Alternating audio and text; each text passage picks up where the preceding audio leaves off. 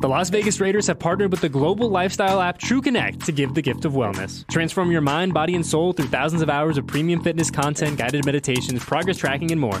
Visit tcfree.fit to redeem one free year of TrueConnect exclusively for Raider Nation. Estás escuchando las noticias Raiders en la red de podcast de los Raiders. Estamos de vuelta con un nuevo episodio de las noticias Raiders aquí en Raiders.com y en todas las plataformas de podcast donde está disponible este programa. Caray, tan cerca y al mismo tiempo tan lejos. Los malosos estuvieron de poder dar la sorpresa en el sur de la Florida, en South Beach, ante los Delfines de Miami. Derrota por marcador final de 20 puntos a 13 en su juego correspondiente a la semana 11. El primer descalabro de los malosos con Antonio Pierce como su entrenador en jefe interino, pero una derrota donde el equipo dio pelea de principio a fin. No fueron superados fácilmente como muchos de los expertos creían que iba a ser este partido. Se enfrentaron a una ofensiva de élite, a uno de los ataques que tienen a elementos que están entre los cinco mejores en sus respectivas eh, posiciones, como Tua Tagovailoa, como Tyreek Hill, como el propio Raheem Mostert, quien entró al partido con 11 touchdowns. Son elementos que al ataque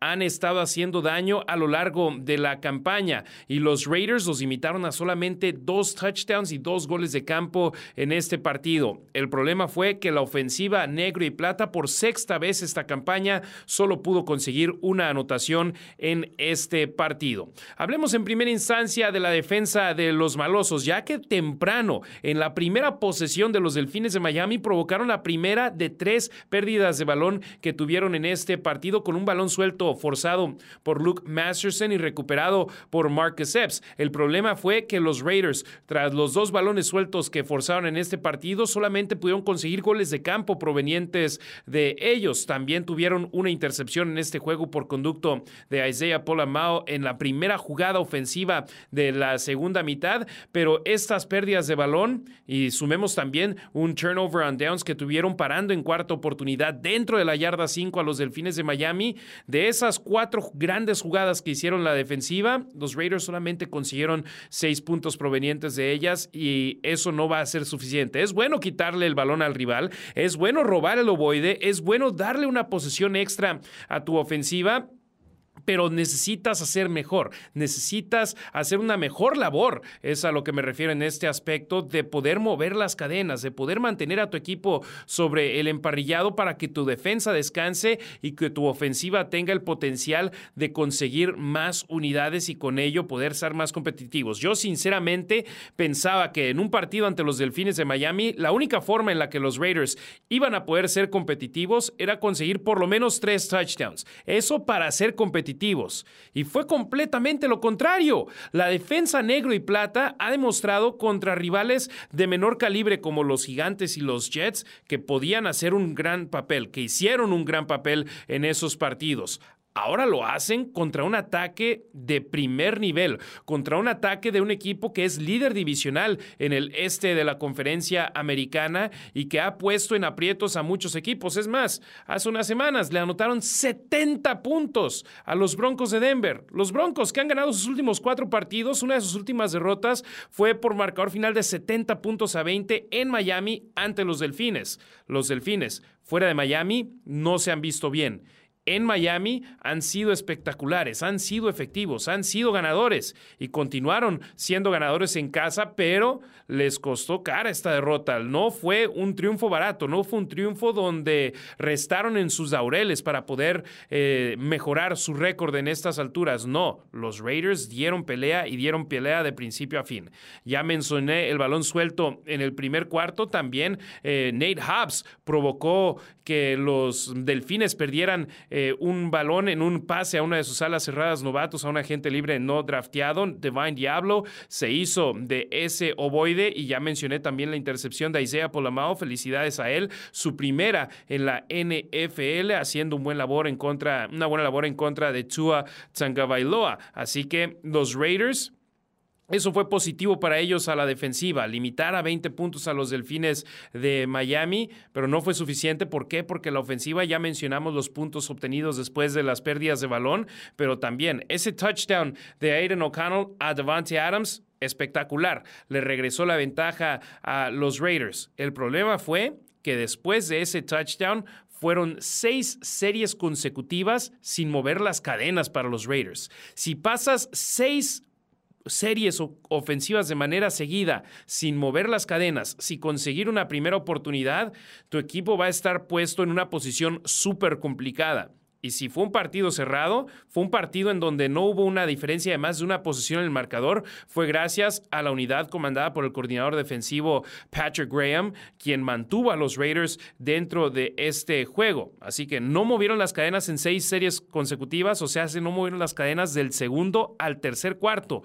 Entre esos dos cuartos, entre esos 30 minutos de acción, no pudieron conseguir una primera oportunidad la ofensiva de los malosos y acabaron cerrando el partido, perdiendo el balón en downs y con dos intercepciones en sus últimas entre sus últimas tres series. O sea, perdiendo el ovoide en tres series consecutivas, los Raiders no pudieron conseguir puntos y es más, todavía tuvieron la oportunidad de haber puesto más puntos en el marcador, pero en cuarta y dos se decidieron, el staff de cocheo se decidió que el equipo se la jugara en cuarta oportunidad y acabó siendo un pase inatrapable lanzado por Aiden O'Connell hacia las diagonales y los Raiders perdieron la posesión en esa ocasión, recuperaron el ovoide gracias a que su defensa hizo un gran papel, pero no fue suficiente en este juego. Y ya después, dos intercepciones mencionadas por parte de Aiden O'Connell, quien en este partido completó 24 pases en 41 intentos para 271 yardas, un touchdown y tres intercepciones. Tres intercepciones en este partido.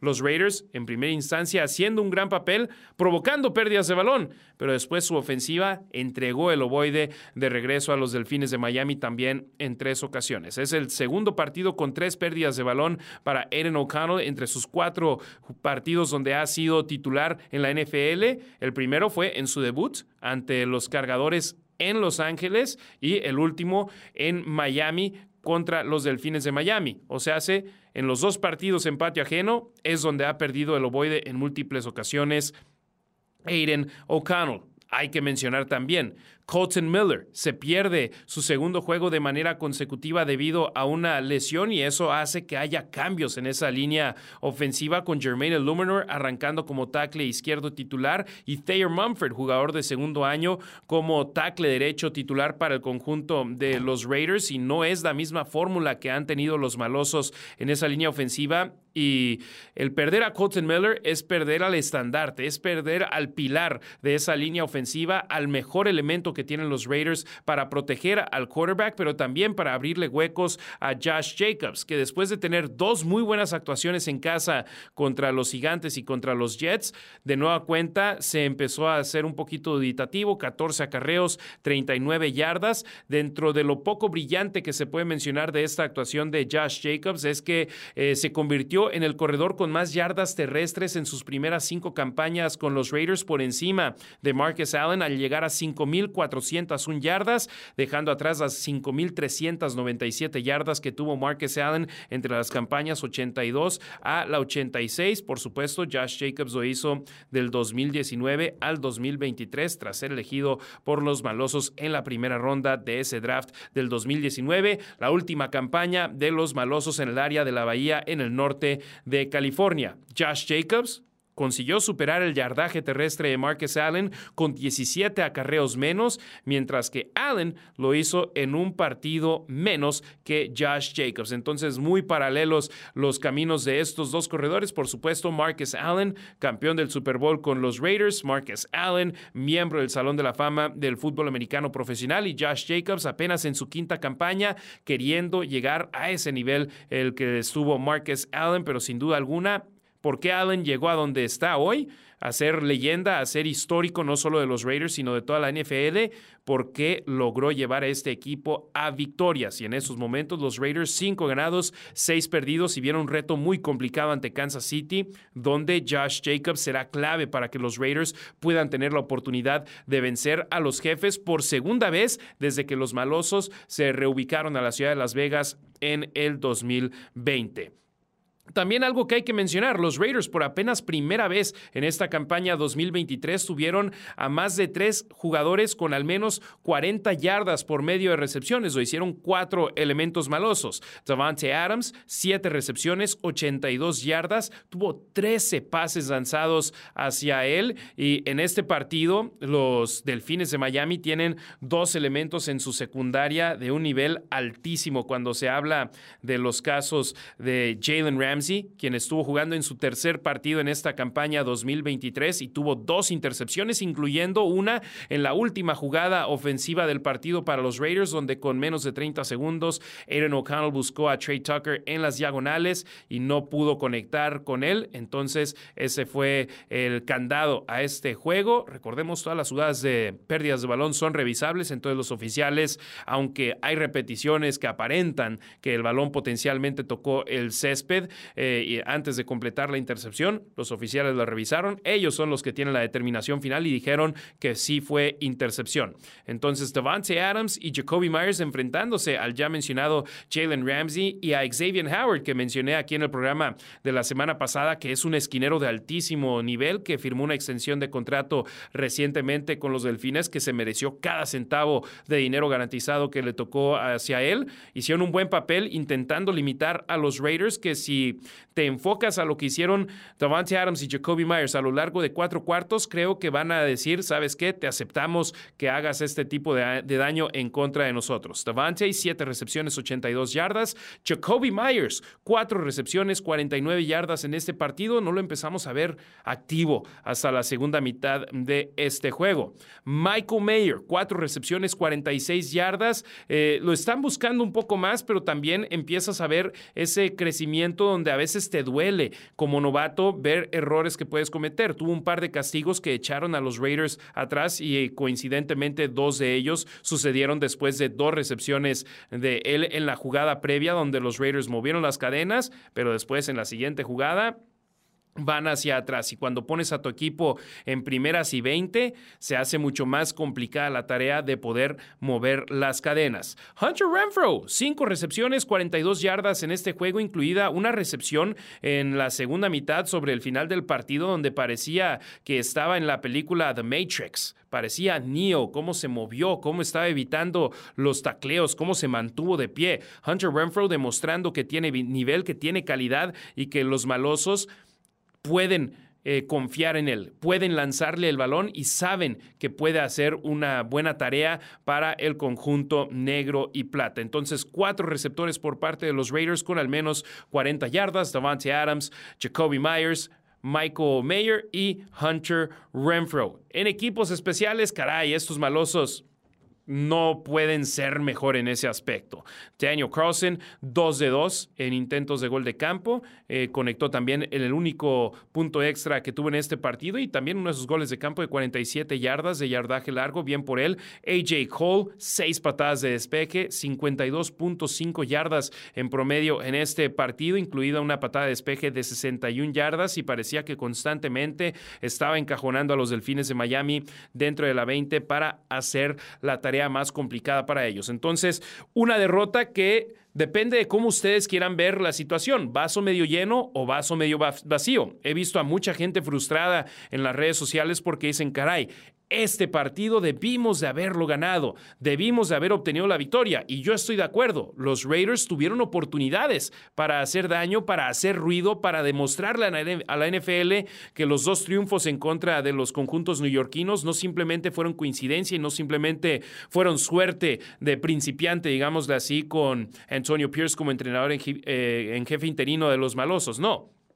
el equipo tiene calidad. La defensa se ha estado viendo bien de manera constante en esta campaña 2023. Puedes quitar esos partidos en contra de los Bills de Buffalo y en contra de los Osos de Chicago, que en mi punto de vista los echas hacia afuera. El equipo no se presentó en ninguna de las fases del partido y la defensa se ha visto bien y ha sido la clave por la que los Raiders en esos momentos, en mi opinión, tienen marca de cinco ganados y seis perdidos. Y ahora la defensa va a ser importantísima a sabiendas de los retos que vienen ahora para los malosos. Tres partidos consecutivos en casa, tres oportunidades de oro para los Raiders regresar a tener récord ganador en esta campaña, que solamente lo han tenido en una ocasión después del juego inaugural en contra de los Broncos de Denver. Y con lo cerrada que está la conferencia americana este año, tienen la oportunidad de poder hacer algo en esta campaña 2023 y no solo competir, sino potencialmente hacer algo similar a hace un par de años en el 2021 donde se colaron a la postemporada y estuvieron muy cerca de ganarle a los bengalíes de Cincinnati. ¿Por qué no? Es lo que digo yo. Hay calidad, hay elementos a la ofensiva que si te fijas en las armas que tiene disponible Aiden O'Connell, pueden hacer daño. Y Aiden O'Connell simplemente cada partido que está sobre el emparrillado, cada cuarto, cada mitad, cada serie ofensiva que está sobre el campo y cada jugada es una experiencia que le sigue alimentando tanto física y mentalmente como mariscal de campo en la NFL y Aaron O'Connell está aprendiendo lo que cuesta ganar en esta liga. No es fácil ganar en la NFL y para muestra un botón, ese partido ante los Jets de Nueva York, los Raiders pelearon duro de principio a fin, pero contra los gigantes pudieron hacer todo el trabajo necesario en la primera mitad ofensivamente, para la segunda mitad simplemente poner el auto en automático y que se manejara solito. Ahora este partido contra los jefes de Kansas City te vas a enfrentar a un equipo que ha ganado dos de los últimos cuatro Super Bowls, que ha jugado en tres de los últimos cuatro Supertazones, un equipo que tiene en Patrick Mahomes a el jugador que fue votado por elementos de la NFL como el mejor jugador de la liga en una encuesta anónima de The Athletic y que tiene calidad. Estaba viendo el partido de lunes por la noche y caray, no es culpa de él que sus compañeros no estén completando recepciones para ganar partidos. Él está lanzando pases en excelentes posiciones y no pudieron ganarlos. Y aún así son líderes divisionales en el oeste de la americana. Tienen la segunda mejor marca en toda la conferencia americana con siete triunfos, pero ahí acabo de decir algo importante. Siete triunfos. Los Raiders tienen cinco. Los Raiders están eh, a dos victorias de distancia de los jefes de Kansas City, que ellos ya tienen su semana de descanso, entonces tienen medio partidito por encima de los Raiders. Pero los malosos, de los partidos que les quedan en esta campaña, volteas a ver esta racha de tres partidos consecutivos en casa y ahí llegan excelentes oportunidades. Después, dos partidos en patio ajeno, uno contra Kansas City, otro ante Indianapolis y después cierran en casa ante los Broncos de Denver. Impresionante. Ya nada más nos quedan seis partidos en esta campaña 2023. Pero con menos partidos restantes, incrementa la urgencia de ganar estos juegos, estos duelos, estos enfrentamientos para que los Raiders tengan la oportunidad de darle más satisfacciones a la Raider Nation, que es lo que queremos. Ya ha sido mucho tiempo sin ganarle a los jefes de Kansas City. Ha sido mucho tiempo desde aquel partido en la campaña del 2020 donde les ganaron en Arrowhead y ha habido partidos donde han estado cerca los Raiders. ¿Recuerdan el año pasado también en Kansas City cómo los Raiders estuvieron tan cerca de dar la campanada, pero Patrick Mahomes vino de atrás para derrotar a los malosos, ¿por qué no? Sí, Andy Reid y Spagnola están haciendo un gran trabajo con los jefes de Kansas City, donde a pesar de que jugadores van, jugadores vienen, siguen teniendo a un equipo ultra competitivo en Kansas City y que teniendo a Patrick Mahomes como su quarterback, parece que tienen ese as bajo la manga en cada juego para poder ganar. Voltea a ver el caso de Isaiah Pacheco, el corredor que el año pasado eligieron en la séptima ronda del draft. En el partido de lunes por la noche ante Filadelfia, estaba corriendo de una manera violenta este elemento con raíces hispanas en sus venas. Voltea a ver a Travis Kelsey, que si bien no está teniendo una campaña espectacular como en años pasados, pasados, le encanta jugar en contra de los Raiders de Las Vegas. Yo recuerdo en el Pro Bowl, previo al Pro Bowl de la temporada 2021, el primero que fue aquí en Las Vegas, yo le dije a Travis Kelsey, Travis, ¿por qué siempre le juegas así a los Raiders? Y él me dice, hey, me encanta jugar en contra de los malosos, que le anotó cuatro touchdowns el año pasado a los Raiders en Arrowhead Stadium siempre parece tener sus mejores partidos de la campaña reservados para cuando juegan ante los Raiders de Las Vegas. Pero esperemos eso quede en el pasado porque las defensas a las cuales se ha enfrentado Chávez Kelsey con los Raiders no han sido la defensa que hoy en día tienen los malosos, que mucho crédito va hacia el coordinador defensivo Patrick Graham en su segundo año con su esquema aquí en Las Vegas, que está haciendo un muy buen papel. Voltea a ver lo que está haciendo Max Crosby, ya superó los dobles dígitos de capturas de mariscal de campo esta campaña. Malcolm Coons cada vez se ve más adaptado, la presión por el centro va mejor. Robert Spillane se está convirtiendo en una contratación de a 10 para los malosos con el trabajo que está haciendo esta campaña. Bien en contra del ataque terrestre, pero ahora su debilidad era la protección en contra del ataque aéreo y lleva tres intercepciones en esta campaña. Estuvo a punto de tener su cuarta en el juego ante los Delfines de Miami. Entonces los Raiders van dando pasos hacia adelante a la defensiva y ahora el tiempo se está agotando para que la ofensiva haga lo propio. Aiden O'Connell quiere llenar ojos en este edificio. Aiden O'Connell tiene la oportunidad de llamar la atención y demostrar lo que puede hacer, lo que tiene en él. Y para muestra un botón, ese pase de 46 yardas con Davante Adams, espectacular. Pero después tuvo dos oportunidades más para tener jugadas grandes con Davante, que el pase acabó siendo un poquito más largo. Entonces, constancia es lo que se quiere en estas alturas, porque si anotas un touchdown en contra de los jefes de Kansas City y esa es toda tu producción ofensiva, no vas a poder derrotar a Andy Reid y a Patrick Mahomes en este partido del domingo en el Estadio Legend, que como lo dijo el entrenador en jefe Antonio Pierce en su conferencia, perdón, entrenador jefe interino Antonio Pierce en su conferencia de prensa del martes, él quiere ver el Estadio Legend una vez más con la nación Raider siendo mayoría en sus tribunas. A los aficionados de Kansas les encanta venir a Las Vegas, así que esperemos y la Raider Nation pueda hacer su papel. Lo hicieron ante los Jets y ante los Gigantes y eso marcó diferencia. Esperemos puedan marcar diferencia de nueva cuenta. Ojo, Tres seguidos en casa eh, para los Raiders, incluyendo dos de ellos siendo partidos frente a rivales divisionales. Entre sus primeros 11 juegos de esta campaña, dos juegos divisionales, los cuales sucedieron entre las primeras cuatro semanas. Victoria en Denver, derrota en en contra de los cargadores en Los Ángeles. Ahora, en los seis juegos restantes de esta campaña, son cuatro frente a rivales divisionales, incluyendo tres en el estadio Allegiant. El primero de ellos, el primer juego ante un rival del oeste de la Americana en casa para los Raiders, sucede este domingo, una 25 de la tarde, tiempo del Pacífico. Para nuestros amigos en México, ya uh, se cambió el horario acá, entonces estamos de nueva cuenta separados por dos horas, 3.25 de la tarde por allá. Entonces, estén seguros de sintonizados en este partido. Raiders.com diagonal en vivo para la transmisión de radio que estaremos teniendo su servidor y amigo Harry Ruiz junto a Mayra Gómez. Y también, si están en Las Vegas, Deportes Vegas 1460 AM. Una prueba complicada, mas no imposible. Pocos creían que los Raiders iban a poder competir en Miami y pudieron hacerlo, estuvieron cerca no fue suficiente. Esperemos y sí puedan hacerlo en casa en contra de los jefes de Kansas City. Sorprender a los Chiefs sería una campanada importante, sobre todo a sabiendas de que viene la semana de descanso para los malosos. Por fin, semana 13 llega la semana de descanso y después de ella, partido en domingo ante los vikingos y después partido en jueves ante los cargadores de Los Ángeles. Dos juegos en un lapso de cinco días. Entonces, esa semana de descanso le va a llegar como anillo al dedo a los Raiders pero queremos que llegue como anillo al dedo con los malosos con marca de 500. Para ello, hay que derrotar a los jefes de Kansas City. Raider Nation, quiero saber su opinión.